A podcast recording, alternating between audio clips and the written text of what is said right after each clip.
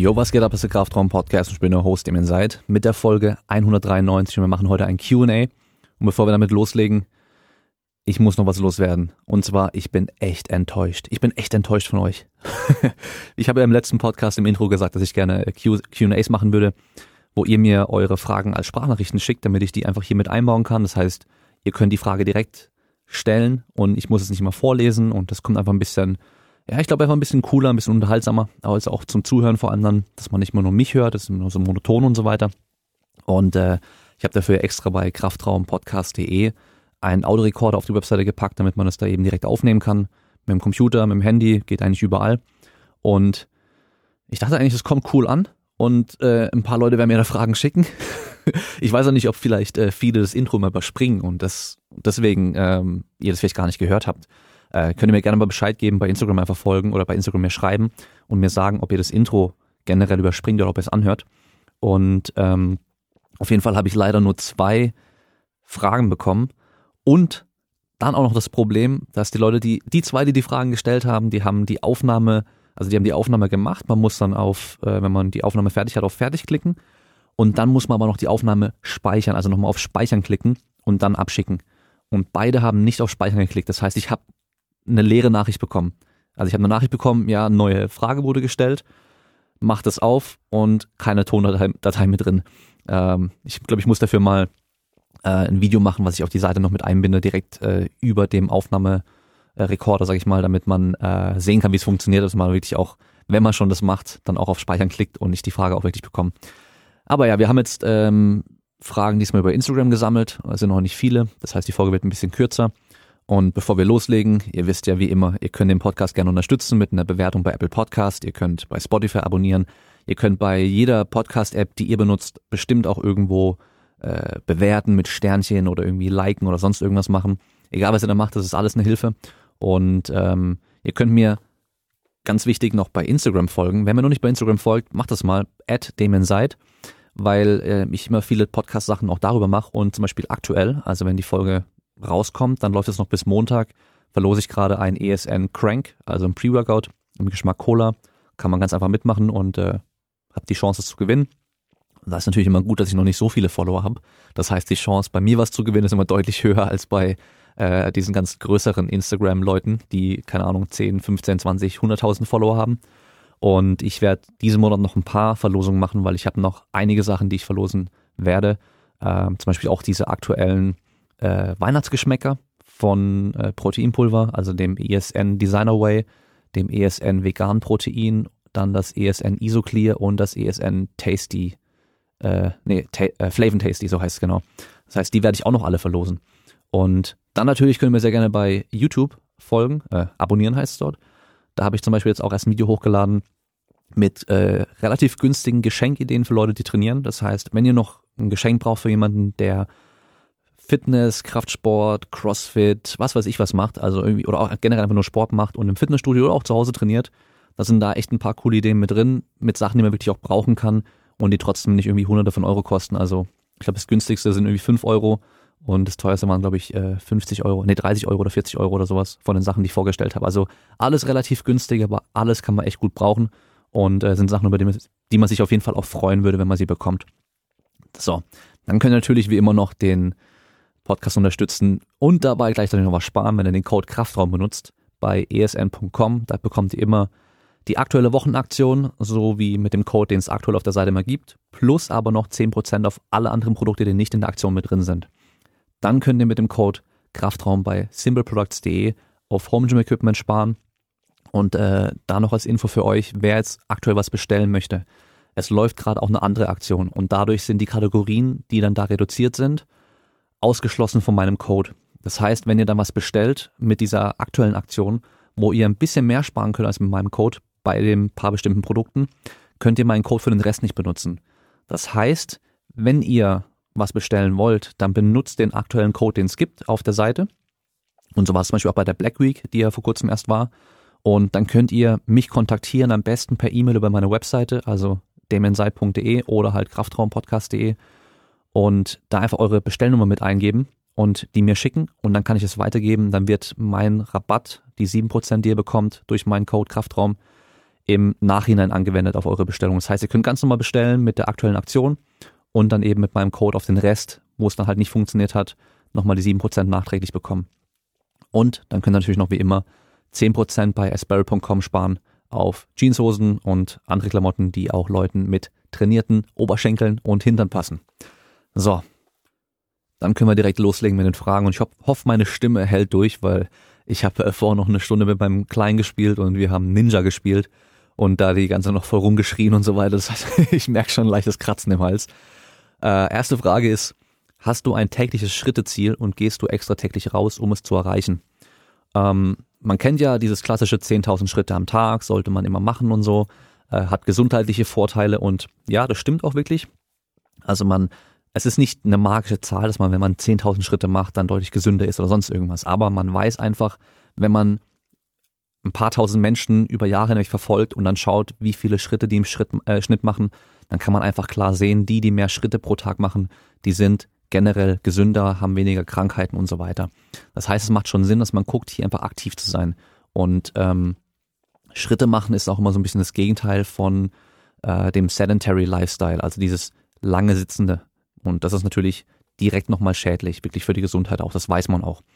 Ähm, unabhängig von dem, was man sonst macht. Also wenn du zum Beispiel ähm, eine Stunde jeden Tag richtig hart trainierst, egal ob Krafttraining, Ausdauer, sonst irgendwas, aber sonst den restlichen Tag komplett inaktiv bist und nur rumliegst und rumsitzt, dann ist das direkt ungesund in dem Fall. Also so kann man es wirklich auch sagen. Es ist unabhängig von der Stunde Sport, die du gemacht hast.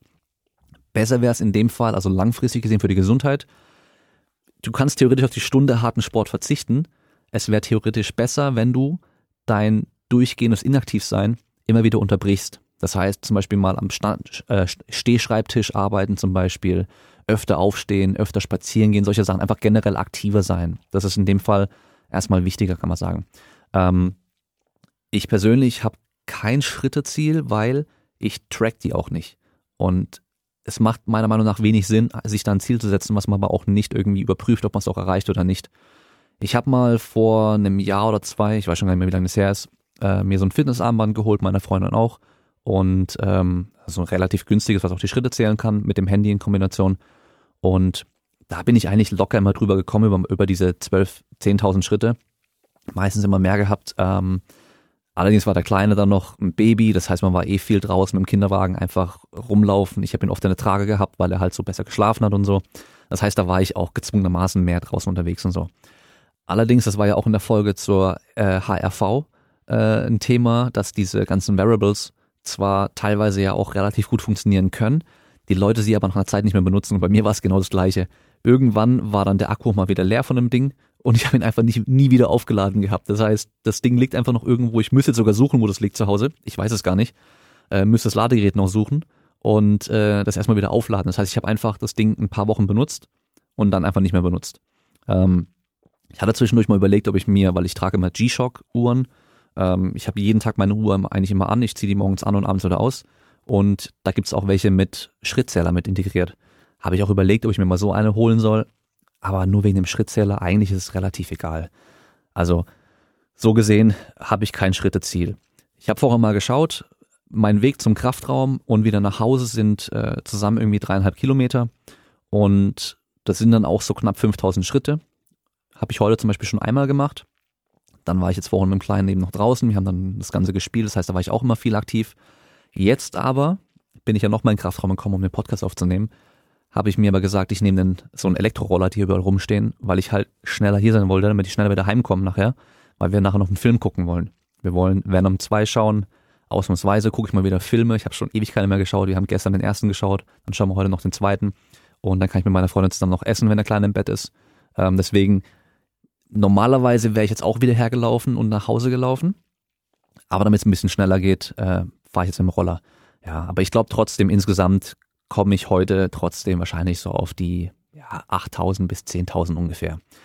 Ähm, was ich natürlich schon auch mache, gerade an Tagen, wo ich sehr, sehr viel arbeiten muss, und zwar am Computer arbeiten muss. Also ich habe immer einen Tag die Woche, wo ich eigentlich so gut wie alle Trainingspläne mache, die ich machen muss pro Woche. Und an dem Tag kann es schon mal sein, wenn ich dann vielleicht noch einen Podcast schneiden muss oder noch ein Video schneiden muss oder einen Podcast aufnehmen muss oder irgendwas anderes noch machen muss, dass ich wirklich den ganzen Tag vom Computer hock. Also wirklich von morgens bis abends.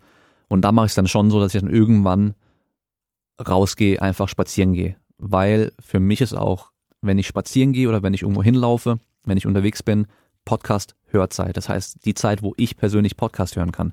Weil zu Hause höre ich keine Podcasts einfach so.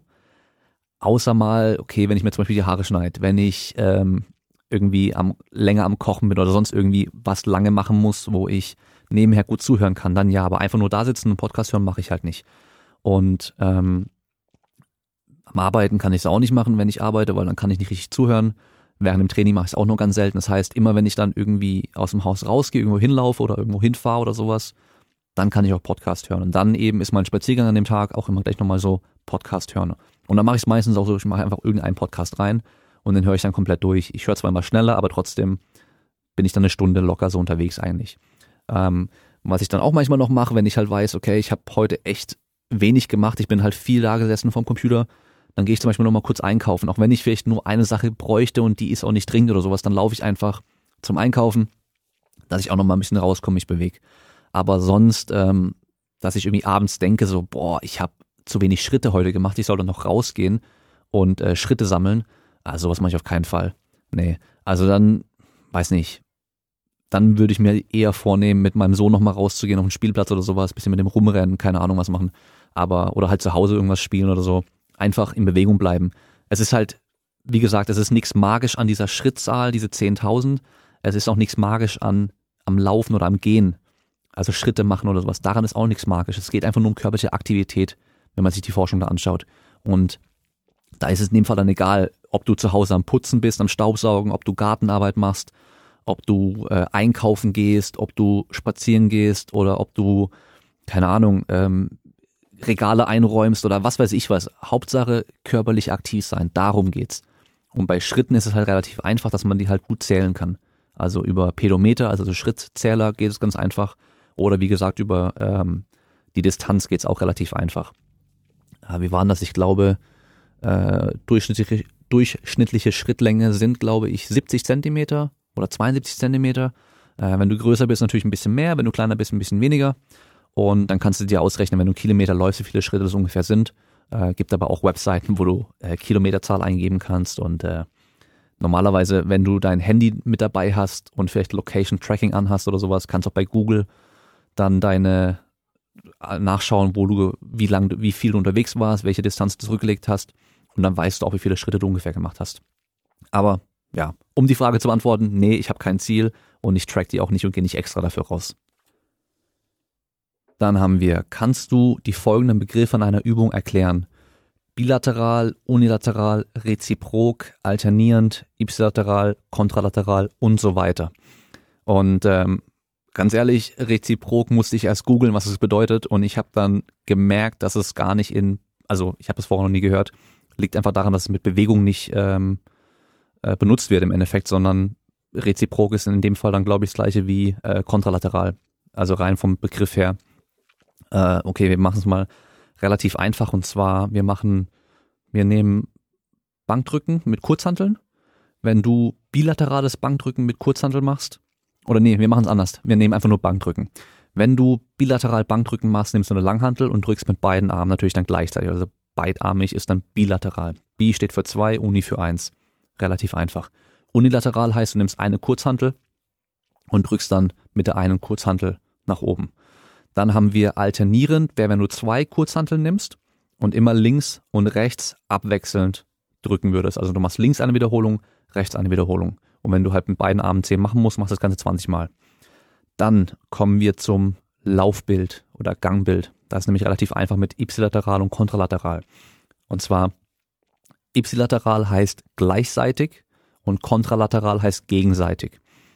Und das erklärt dann auch schon wieder relativ easy. Und zwar, wenn du gehst und den rechten, das rechte Bein nach vorne nimmst, schwingt der linke Arm nach vorne.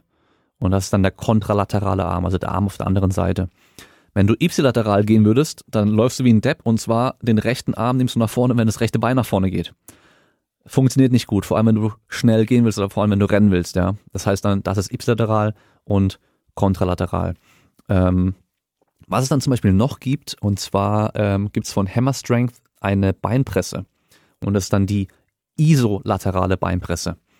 Ähm, Die hat dann zwei einzelne Plattformen für die Füße mit jeweils eigenen Gewichtsaufnahmen. Das heißt, du kannst fürs linke Bein auch weniger Gewicht drauf packen als fürs rechte Bein zum Beispiel. Aus welchem Grund auch immer. Und die wird isolateral genannt, weil du kannst zwar beidbeinig gleichzeitig trainieren, aber die Belastung ist immer nur einbeinig drauf. Das heißt, du kannst an einer normalen Beinpresse mit so einem großen Schlitten, den du hochdrückst, kannst du unilateral trainieren. Wenn du aber mit beiden Beinen gleichzeitig drückst, ist es immer gleich bilateral, weil die Beine halt dann nicht mehr isoliert sind, weil die beide auf die gleiche Plattform drücken. Wenn du aber eine Beinpresse hast mit eben zwei Plattformen für linkes Bein eine, fürs rechte Bein eine, dann kannst du da isolateral sozusagen trainieren, weil halt die einzelnen Seiten isoliert belastet werden. Also ja, nur um zu erklären, warum dann diese Hammer Strength Beinpresse nicht unilaterale Beinpresse heißt, sondern isolaterale Beinpresse, weil du halt wie gesagt auch beidbeinig drücken kannst, aber halt die Belastung isoliert immer auf einem Bein ist. Und dann haben wir die nächste Frage und zwar, machst du deine Kniereha mit Jonas Ries zusammen? Also Jonas von Cook Frankfurt, der ja die, das Patellaspitzensyndrom-Programm rausgebracht hat, das Jumpers Knee-Programm äh, oder Jumpers Knee Hab hat er es ja genannt ähm, und bei Out of the Box, bei Pat Bralowski aus der Plattform auch eine, ein, einen Deep Dive zur Sehne drin hat. Und ich hatte Jonas ja auch schon im Podcast und haben ja auch über Sehnenadaptation und sowas und Reha und sowas gesprochen auch.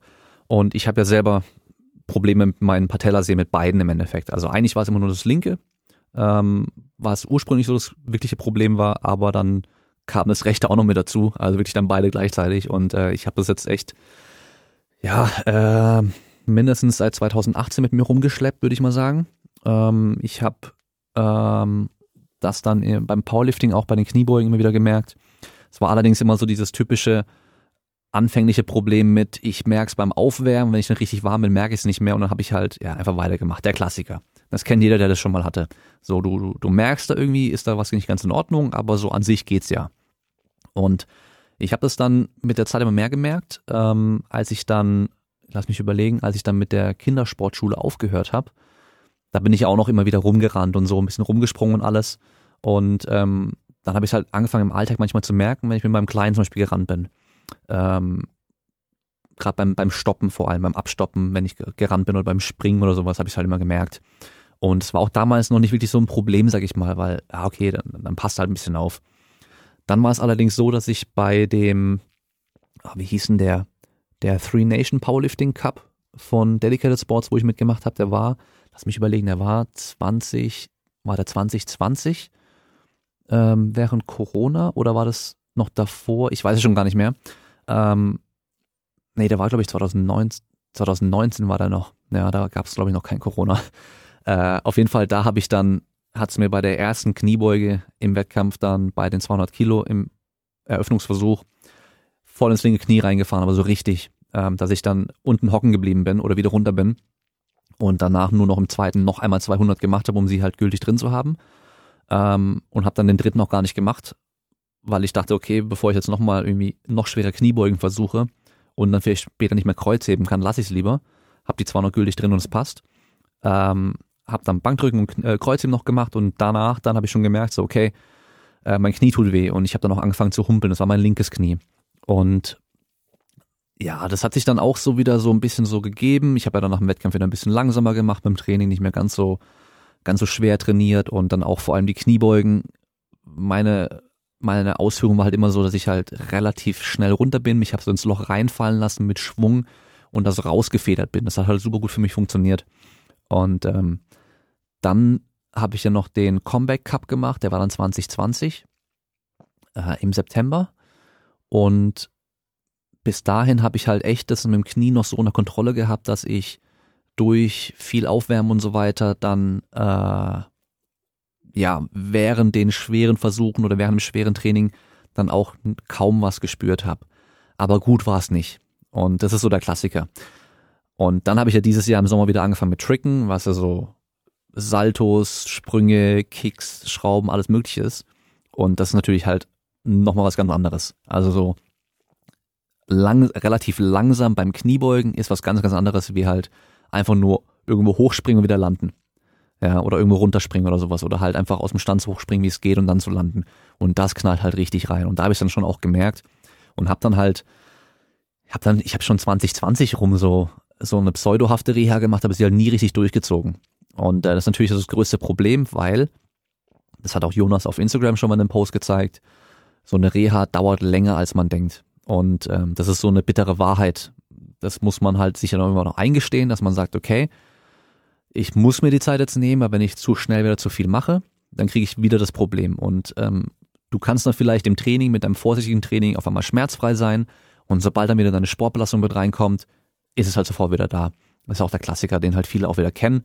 Und war ja zum Beispiel auch das Problem mit dem Knees over Toes Guy Training, was ja auch im Podcast mit Jonas besprochen hatte, dass halt viele, die dann nur noch sein Training machen und dann halt nicht mehr die Sportler trainieren, weil sie halt da pausieren, dann schmerzfrei sind für eine Zeit und mit dem Sport wieder anfangen und die Belastungen sind so viel höher und so viel spezieller, dass es dann wieder reinhaut. Und sowas bei mir halt die ganze Zeit. Ich habe es mir halt nicht eingestehen wollen wahrscheinlich, dass ich da jetzt immer eine richtige Reha machen muss. Und jetzt dieses Jahr habe ich dann halt eben auch, weil ich ja wieder richtig tricken möchte und so, ähm, und halt auch langfristig einfach keinen Bock habe, irgendwie immer Knieschmerzen zu haben oder halt im Alltag vor allem Knieschmerzen zu haben, eine richtige Reha angefangen und dann natürlich auch mit Jonas das durchgesprochen. Aber jetzt nicht so, dass er mich direkt betreut und äh, wir jeden Tag da irgendwie kommunizieren, wie es läuft und so weiter, sondern halt, ähm, ich mache mein Ding. Wenn ich spezielle Fragen hatte, habe ich die mit ihm abgeklärt und äh, habe mir seinen Input geholt, ähm, habe ihm halt auch mal kurz, immer wieder mal kurz grob gesagt, was ich so mache, wie es gerade läuft. Und er hat gemeint, yo, ähm, macht Sinn, passt und so weiter. Ähm, hier und da vielleicht nochmal eine Idee mitgegeben.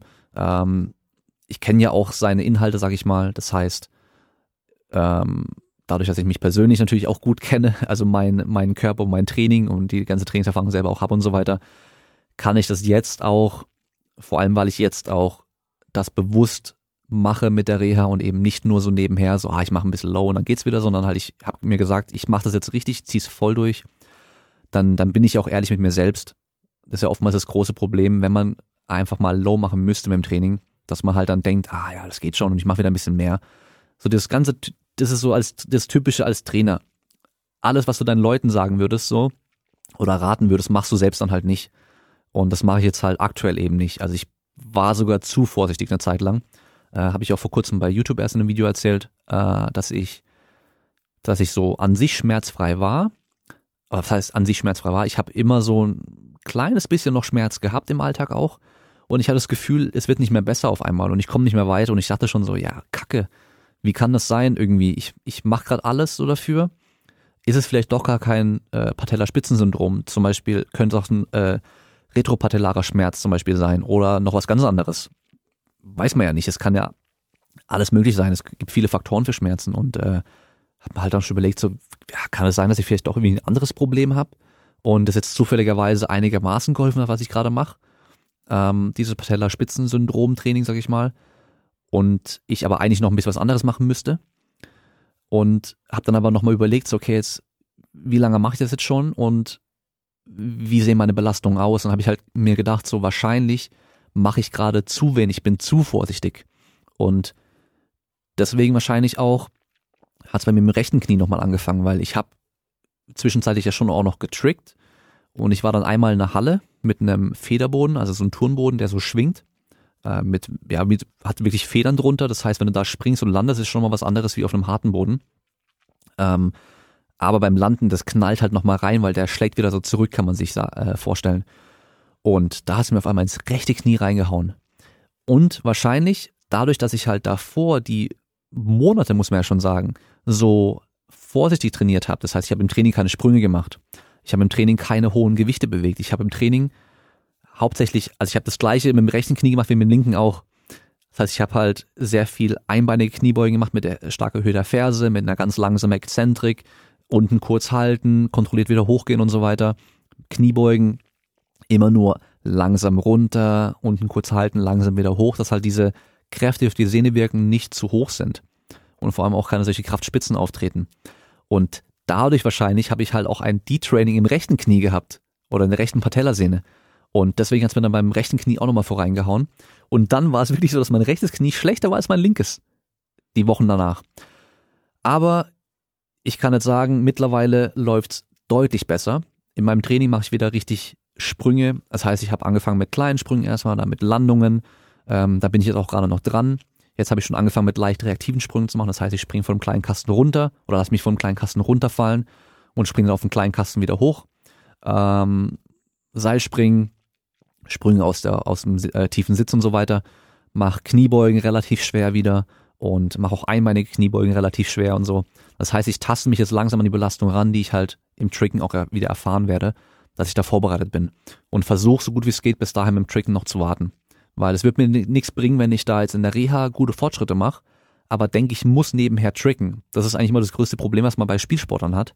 Wenn die eine Saison haben und die müssen halt noch spielen, weil es keinen Ersatz für sie als Spieler gibt und die müssen dann spielen und im Endeffekt wäre es am besten, wenn sie aber nicht spielen würden, sondern nur eine Reha machen würden. Und dann hat man dadurch halt länger Probleme mit dem Knie meistens, ja. Also, um die Frage kurz zu beantworten, ich mache sie nicht direkt mit Jonas, aber ich habe seinen Input und immer wenn ich Fragen habe, kann ich ihn fragen, sag ich mal. Ähm, und äh, ja, seine Inhalte helfen natürlich auch mega für Leute, die damit Probleme haben. Ich kann es euch nur empfehlen, holt euch jemanden, der wirklich Ahnung von dem Thema hat. Ich habe jetzt auch noch selber im Coaching eine Person, die auch ein Patellaspitzensyndrom hat.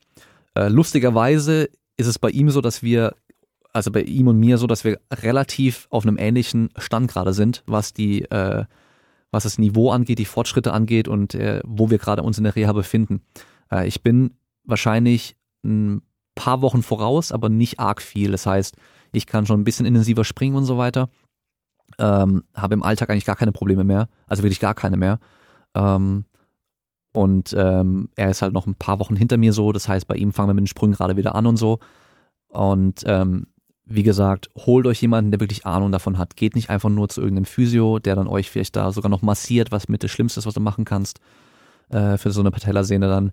Ähm, geht nicht nur zum Arzt, der da euch dann sagt, ja, sechs, Monat, äh, sechs Wochen vielleicht komplett pausieren. Das wurde nämlich meinem, äh, meinem Trainee gesagt äh, vom, vom Arzt, der soll komplett pausieren. Wir waren aber voll schon in der Reha mit drin. Äh, jetzt war er dann ein paar Wochen später nochmal da, kurz zum Abklären einfach, weil die nochmal ein MRT gemacht hatten.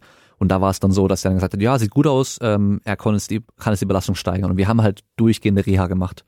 Ja, also holt euch jemanden, der Ahnung hat. Wenn ihr selber denkt, ihr habt schon genug Ahnung, dann holt euch halt das Programm von Jonas, dann wisst ihr auch, was ihr machen müsst.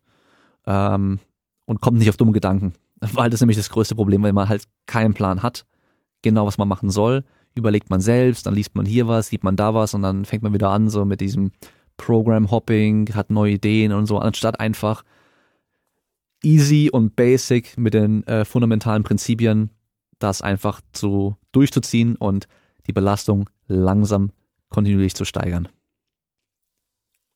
So, und dann passen noch dazu eigentlich kannst du dir vorstellen, Olympic Lifts, also die Gewichtheberübungen, in dein Training einzubauen, zwecks Power und Sprungkraft.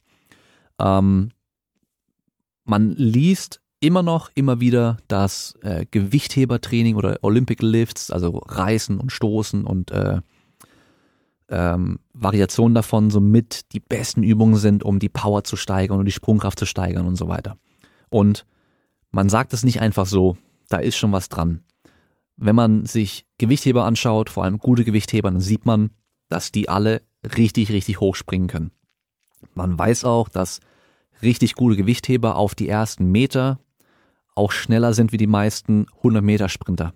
Also aus den Startblöcken raus kommen die einfach noch schneller raus, aber sie können am Schluss dann halt trotzdem nicht gut sprinten und werden auf jeden Fall immer überholt von dem 100 Meter Sprinter. Aber das weiß man. Genauso weiß man auch zum Beispiel, dass Kugelstoßer auf die ersten Meter extrem krass sind aus den Blöcken raus beim Sprint, weil sie halt ähnlich wie Gewichtheber auch ultra stark sind und ultra explosiv sind. Da erstmal die Überlegung, okay, das Problem mit der Henne und dem Ei. Sind die Gewichtheber so explosiv wegen ihrem Gewichthebertraining? Oder sind die Gewichtheber so gute Gewichtheber, weil sie so explosiv sind? Und wahrscheinlich kommt beides irgendwie ins Spiel. Also wahrscheinlich sind natürlich die, die Top-Gewichtheber auf der Welt, sind einfach schon von Natur aus sehr explosiv oder kraftvoll oder powervoll oder nenn's wie du magst, ja. Ähm, wir wissen alle, was gemeint ist. Und das Training da, was die machen, hilft natürlich auch nochmal. Dann hilft natürlich auch, dass bis aufs Schwergewicht alle Gewichtheber relativ wenig Körperfett haben, was halt für die Sprungkraft auch wieder ein ganz, ganz wichtiger Faktor ist. Weiß man auch beim 100-Meter-Sprint zum Beispiel, wenn man sich da die Statistiken anschaut, die besten 100 Meter Sprinter im Schnitt haben alle extrem wenig Körperfett, weil Körperfett bringt dir in dem Fall halt nichts, um schneller zu sein. Es hindert dich daran. Beim Sprung genau das Gleiche. Und da muss man sich die Frage stellen, sind jetzt die Gewichtheberübungen an sich irgendwie besonders gut, um zum Beispiel die Sprungkraft zu steigern?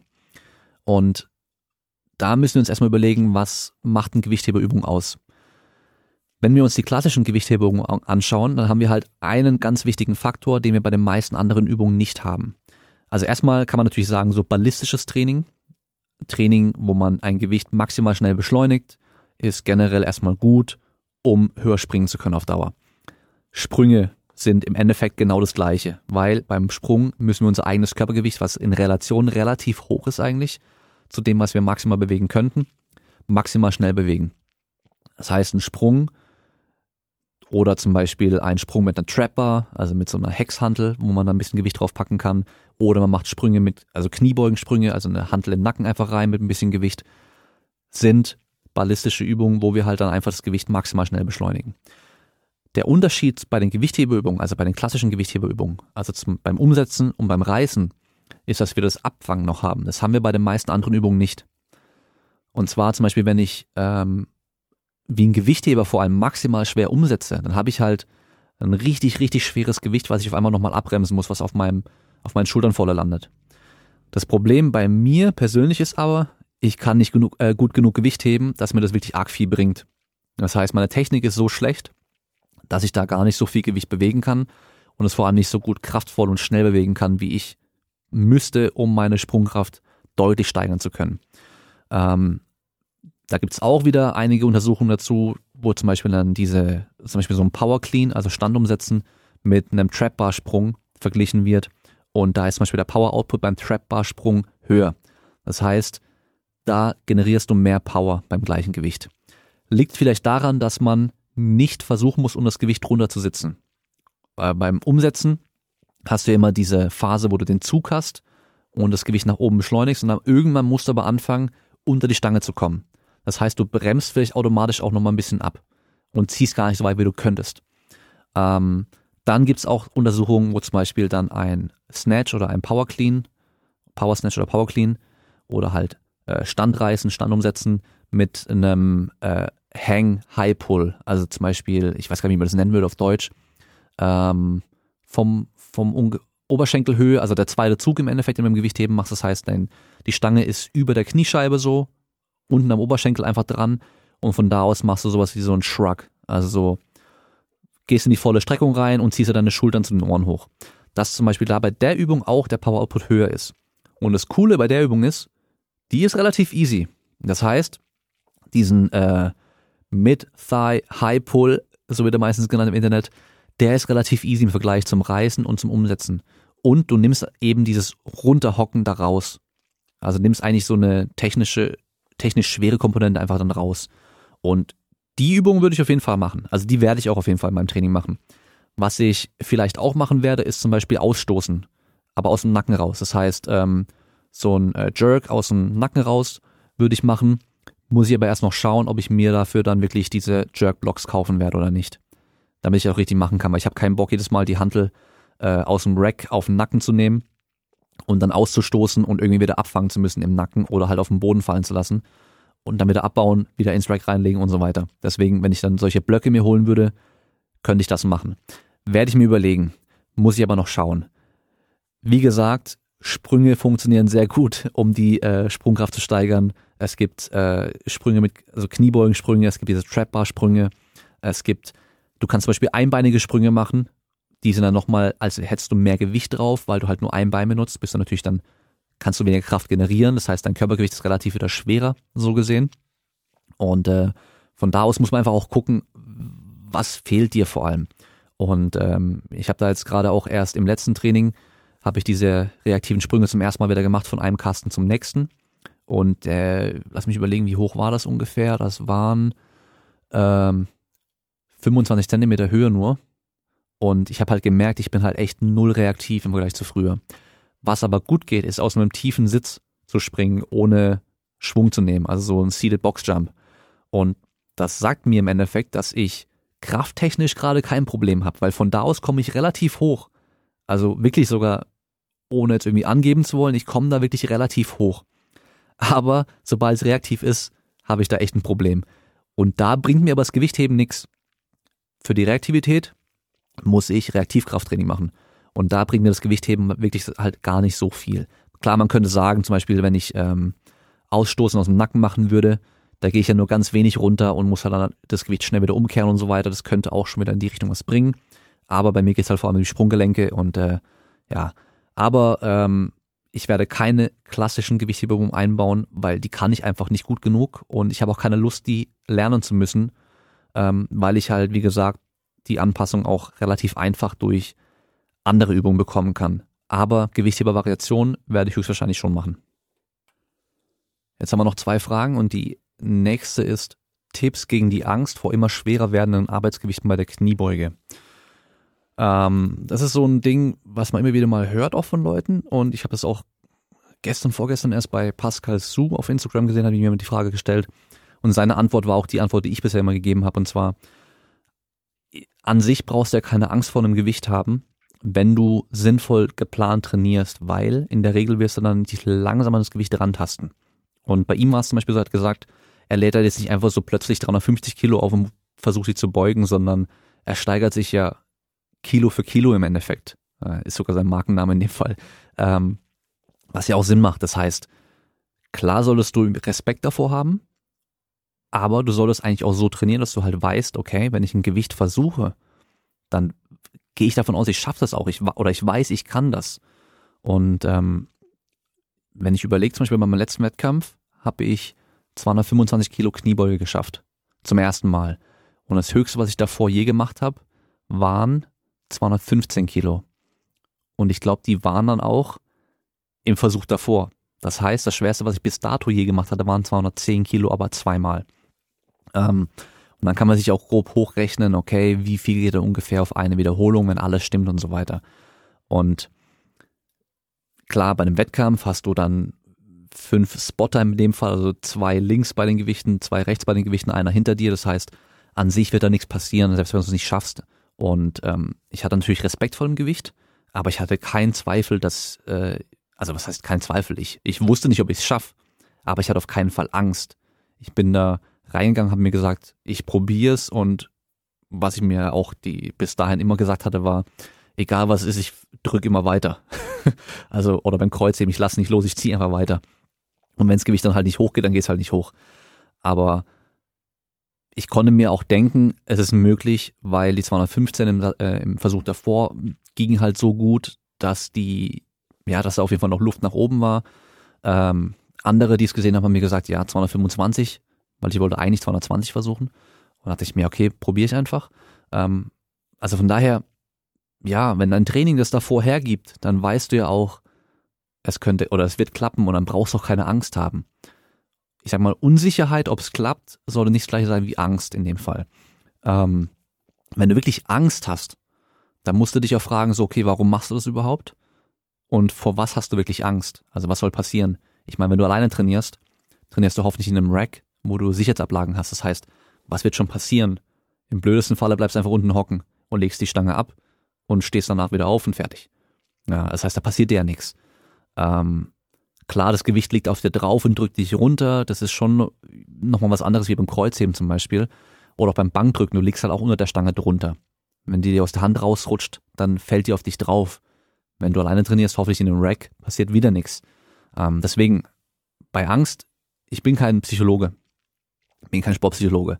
Aber wenn du vor irgendwas Angst hast, dann, dann überleg dir halt, was ist das Schlimmste, was passieren kann. Und in dem Fall, was soll schon passieren? Also es wird ja nichts passieren. Ähm, sowas kann dich halt auch stark behindern. Ich habe eine Athletin gehabt, mit der habe ich relativ lange trainiert und bei ihr war es richtig krass. Und zwar, wir hatten, also kurz äh, so zu ihr, 1,55 groß, hat am Anfang 58 Kilo gewogen, äh 48 Kilo gewogen, sorry, und ähm, war dann eben irgendwann bei so 50, 51 rum. Und wir haben dann, wir waren bei Kniebeuge 60 Kilo auf 12 Wiederholungen hat sie gemacht im Training.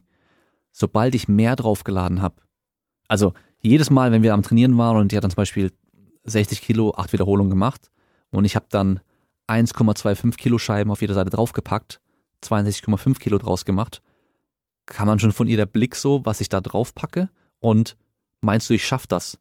Und ich denke mir so, Alter, willst du mich verarschen? Du hast gerade 60 Kilo, achtmal gebeugt, mit Luft nach oben, also wirklich locker, da ging noch mehr.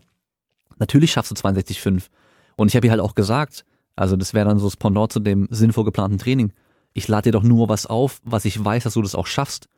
Ich lade jetzt nicht gleich 80 Kilo drauf und sagst, sie soll acht Wiederholungen machen, sondern wir machen den kleinsten Sprung, der geht und ich weiß, sie kann das. Und ähm, es war trotzdem immer krass, sobald wir ein bisschen mehr drauf gemacht haben, hat sie relativ wenig Wiederholung geschafft im Verhältnis zu dem, was sie davor gemacht hat. Weil halt im Kopf bei ihr, keine Ahnung, was da los war, sie halt so viel Angst vielleicht auch wirklich dann in dem Fall vor dem Gewicht hatte, dass es auf einmal deutlich schwerer für sie war. Und ähm, ich habe es dann auch immer so gemacht, dass ich ihr gar nicht gesagt habe, was ich auflade teilweise und ähm, geguckt habe, dass ich halt auflade, wenn sie nicht direkt guckt und so weiter. Und ich einfach nur gesagt habe, hey, vertrau mir, du kannst es. Ich lade nur auf, was du schaffst, was du, was ich weiß, dass du es auch schaffst. Und ähm, klar, wenn du alleine trainierst, kannst du es nicht machen.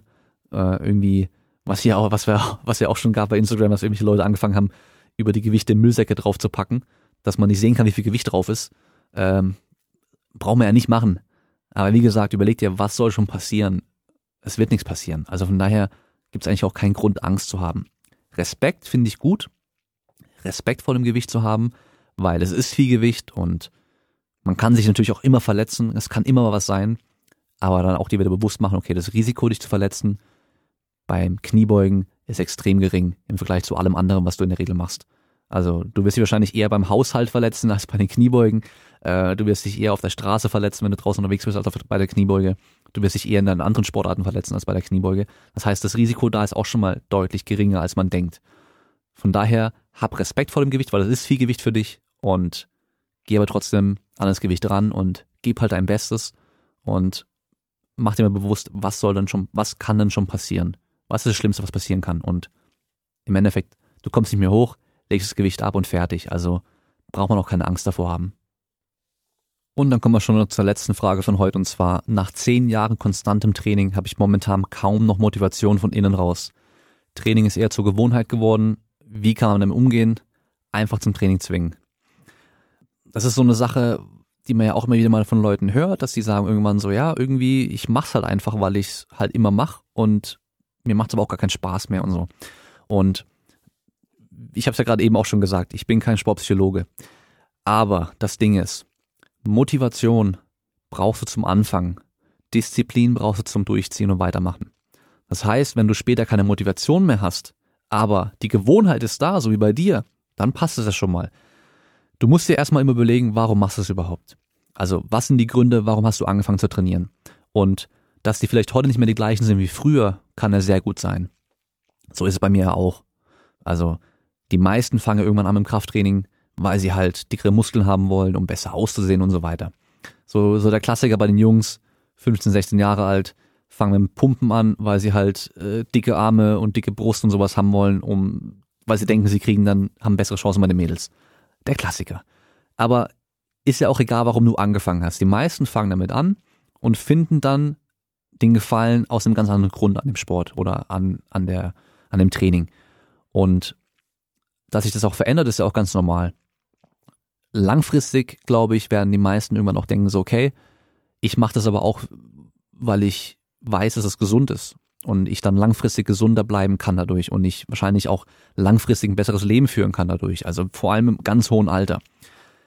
Alle, die jetzt hier zuhören und regelmäßig trainieren, ihr könnt es euch so vorstellen, ihr habt ein Sparschwein für eure Gesundheit und jedes Mal, wenn ihr trainiert, werft ihr da ein paar Cent rein. Und wenn ihr halt ein paar Mal super hart trainiert, werft ihr vielleicht halt ein paar Mal 10 Cent rein.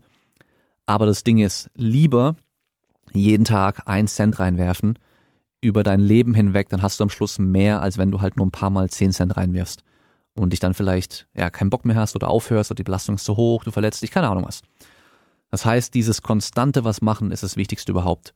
Und da, wie gesagt, zählt halt nicht dieses ultra harte Training, was man hier und da mal macht, sondern halt einfach dieses einfach dieses Minimum, was man machen sollte. Und was dir natürlich helfen kann, wenn du sagst, irgendwie keine Motivation mehr von innen raus, äh, dann kommt vielleicht gleich wieder der Begriff intrinsische Motivation äh, dazu. Die meisten von uns, die sind nicht in, intrinsisch motiviert. Also die wenigsten von uns machen irgendwas nur ums zu machen. die meisten von uns sind doch immer extrinsisch motiviert, das heißt von außen hin durch, weil wir die Bestätigung haben wollen, weil wir den Status haben wollen, weil wir die Erfolge haben wollen, weil uns andere Leute dadurch feiern und so weiter. Ähm, selbst dass der Arzt dir dann sagt, so, boah, keine Ahnung, äh, so, so, was soll ich sagen, äh, so gute Muskeln oder so dichte Knochen oder so eine gute Bandscheibe habe ich äh, schon lange nicht mehr gesehen. Was weiß ich was. Das ist auch alles extrinsisch motiviert. Und das ist auch vollkommen okay. Und was ganz, ganz wichtig ist, wenn du sagst, also ich, ich lese so ein bisschen raus, dir macht es keinen Spaß mehr. Das Ding ist aber, muss es dir Spaß machen. Weil mir macht zum Beispiel Zähneputzen auch keinen Spaß. Aber Zähneputzen ist auch jeden Tag die paar Cent in meine Zahngesundheitssparbüchse reinwerfen. Damit ich halt irgendwann noch mit meinen echten Zähnen, auch wenn ich keine Ahnung wie alt bin, noch essen kann und halt nicht ein Gebiss tragen muss. Das machen wir auch, weil wir halt wissen, es ist gut für uns und wir müssen es machen und wir sollten es machen. Und so kann man halt Training auch ansehen. Das ist dann kein Training für Ultra Bodybuilding oder maximal schweres Kreuzheben und sonst irgendwas. Für Powerlifting oder Sprints oder was weiß ich was oder äh, krasses CrossFit-Workout, wo, wo du am Abkotzen müssen so. Es geht um einfach nur körperliche Aktivität und Belastung. Leichtes Training reicht da auch schon. Das heißt, wir sollten alle irgendwas machen. Egal was. Auch wenn du keinen Bock auf Krafttraining hast, mach halt zwei, dreimal die Woche ein paar Kniebeugen. Machst du von mir aus einbeinig, ohne Gewicht oder sowas, aber mach einfach ein bisschen was. Mach ein paar Liegestütze. Ähm, keine Ahnung. Also mach halt irgendwas. Muss nichts Brutales sein. Das ist schon mal das Wichtige. Ähm, und da wäre auch mein Vorschlag jetzt für dich wahrscheinlich, erstmal überleg dir, warum machst du das Ganze überhaupt? Warum hast du damit angefangen? Warum machst du es heute noch? Und wenn dir da nicht mehr viel einfällt, warum du es machen solltest oder warum du es machen willst, dann ist es ja auch okay. Aber dann überleg dir halt eben, ich sollte doch auch trainieren, ich sollte Sport machen für meine Gesundheit. Wir dürfen wirklich nicht unterschätzen, wie wichtig es für unsere Gesundheit ist, Sport zu machen, zu trainieren, körperlich aktiv zu sein. Und dann überleg dir, was kann ich als Minimum einfach wirklich noch weiterhin durchziehen. Es müssen nicht die fünfmal die Woche zwei Stunden Hardcore Bodybuilding Einheiten sein. Das muss nicht sein. Aber drei, viermal die Woche für 45 Minuten ein Krafttraining machen, ein bisschen Ausdauertraining machen oder sowas. Das sollte drin sein. Und wenn das nicht drin ist, dann sind es 20 Minuten. Ja, dann geh hin, mach dich warm, zwei, drei Sätze und dann mach zwei, drei Sätze Kniebeugen, Bankdrücken, Rudern zum Beispiel oder was weiß ich was, Liegestütze, Klimmzüge, sonst irgendwas. Das sollte drin sein. Und dann, für alles weitere, überleg dir doch, worauf hast du Bock? Was könnte dir Spaß machen? Vielleicht kommt das ja auch wieder. Also ich war, bei mir war es jetzt auch so. Ich habe jetzt die letzten Jahre so Powerlifting orientiert trainiert und mir hat es irgendwann keinen Spaß mehr gemacht. Und ich hatte auch einfach keinen Bock mehr. Und deswegen bin ich jetzt auch wieder beim Tricken gelandet. Ich habe da wieder voll Bock drauf. Das Training fürs Tricken, was ich im Kraftraum mache, finde ich einfach geil. Das Springen, Medizinbälle werfen, was weiß ich was. Das ist alles irgendwie einfach, macht mir halt mehr Spaß. Darauf habe ich gerade richtig Bock. Das heißt, deswegen mache ich jetzt auch wieder.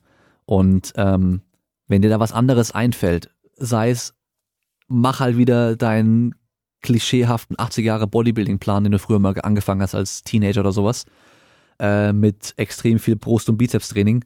Wenn es dir Bock macht, dann mach doch. Besser sowas als gar nichts. Ähm, ganz ehrlich, ich glaube, viele von uns überanalysieren unser Training und ähm, machen irgendwelche Sachen, weil wir denken, es wäre das Beste und so weiter, obwohl es vielleicht gar nicht so viel Spaß macht. Und der Spaß ist halt sehr, sehr wichtig, gerade wenn man wie jetzt bei dir so eigentlich keinen Bock mehr hat. Also man, man freut sich nicht mehr aufs Training. Man, weißt du so, überleg dir, was du machen kannst im Training, dass du wieder richtig Bock hast hinzugehen. Und ähm, es kann auch einfach sein, du machst mal jetzt für ein paar Monate einfach mal low. Du machst für ein paar Monate zweimal die Woche eine Stunde Krafttraining und sonst halt nichts in der Richtung. Bis du vielleicht wieder das Feuer in dir, sag ich mal, auf, aufflammt und du sagst, boah, ich habe wieder richtig Bock mehr zu machen. Und ähm, es kann ja innerhalb von ein paar Wochen wiederkommen, es kann auch innerhalb von ein paar Monaten wiederkommen, es kann auch nie wiederkommen. Aber wenn du halt zweimal die Woche noch dein Krafttraining wenigstens machst, erhältst du eigentlich alles, was du dir bisher antrainiert hast. Oder relativ viel davon und ähm, tust deiner Gesundheit was Gutes. Und wenn du danach wieder richtig einsteigen möchtest, bist du halt auf dem gleichen Niveau wie davor ungefähr auch. Oder da bist du halt relativ schnell dann auch wieder. Und ähm, vielleicht findest du was Neues, was dir Bock macht. Ja, also ganz ehrlich, das habe ich ja, ich weiß gar nicht mehr, ob es in einem Podcast war oder in einem Video, wo ich es gesagt habe. Man identifiziert sich ja oftmals dann auch irgendwann mit dem, was man macht. Und es sollte halt nie so sein. Also du bist dann nicht der Crossfitter, nur weil du CrossFit machst. Und ähm, dann ist es vielleicht auch so, weil dann deine ganzen Leute dich halt kennen als, ja, der ist voll der CrossFit-Fanatiker, der geht die ganze Zeit in die CrossFit-Box und trainiert da voll hart und will Wettkämpfe machen und keine Ahnung was. Wenn du irgendwann keinen Bock mehr drauf hast, ist es vollkommen okay. Du bist nicht der Crossfitter. Du bist du und du machst CrossFit. Und wenn du kein CrossFit mehr machst, dann machst du halt kein CrossFit mehr. Dann fängst du vielleicht mit Bodybuilding an oder mit, mit äh, Marathonläufen oder was weiß ich was. Du machst die Sachen nur, du bist die Sachen nicht. Das kann vielleicht auch nochmal so ein Punkt sein, der dir auch irgendwie helfen kann. Ähm, ja, einfach die einzugestehen, du hast keinen Bock mehr drauf und ist auch okay. Also du musst nicht dein Leben lang das Gleiche machen, nur weil du vielleicht mal früher voll dafür gebrannt hast und halt irgendwann nicht mehr. ist vollkommen okay. Also wie gesagt, ich würde gucken, entweder mal einfach pausieren und nur so ein Minimum zu machen zum Erhalten, weil komplett aufhören ist schon noch kacke, weil es macht halt schon Sinn für die Gesundheit auch. Und dann überleg dir, was dir Spaß machen könnte. Find was Neues, was dir Spaß macht. Und wenn es Zumba ist oder keine Ahnung was, gerade egal. Und vielleicht kommt dann auch irgendwann wieder dieses Feuer in dir auf, dass du halt wieder auf dieses ursprüngliche wieder richtig Bock hast. Und wenn nicht, ist es auch okay. Und damit sind wir am Ende für heute, würde ich sagen. Und ich wünsche euch dann noch, ähm, falls wir uns dieses Jahr nicht mehr hören, ha, bis nächstes Jahr, der Klassiker. Äh, falls wir uns dieses Jahr nicht mehr hören, wünsche ich euch auf jeden Fall schon mal schöne Weihnachten. Feiert schön, egal was ihr feiert, ähm, genießt die freien Tage, die ihr habt mit eurer Familie und äh, dann auch einen guten Rutsch ins neue Jahr. Und ja, falls wir uns, wie gesagt, nicht mehr bis nächstes Jahr hören, denkt immer dran, bleibt stark.